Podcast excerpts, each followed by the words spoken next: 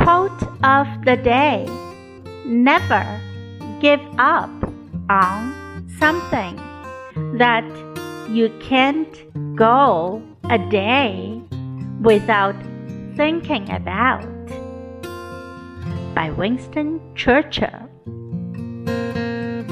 永远不要放弃那些你没有一天都不会想到的事情。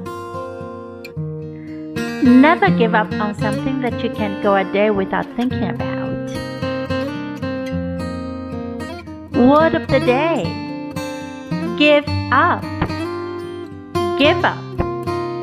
放弃，戒除。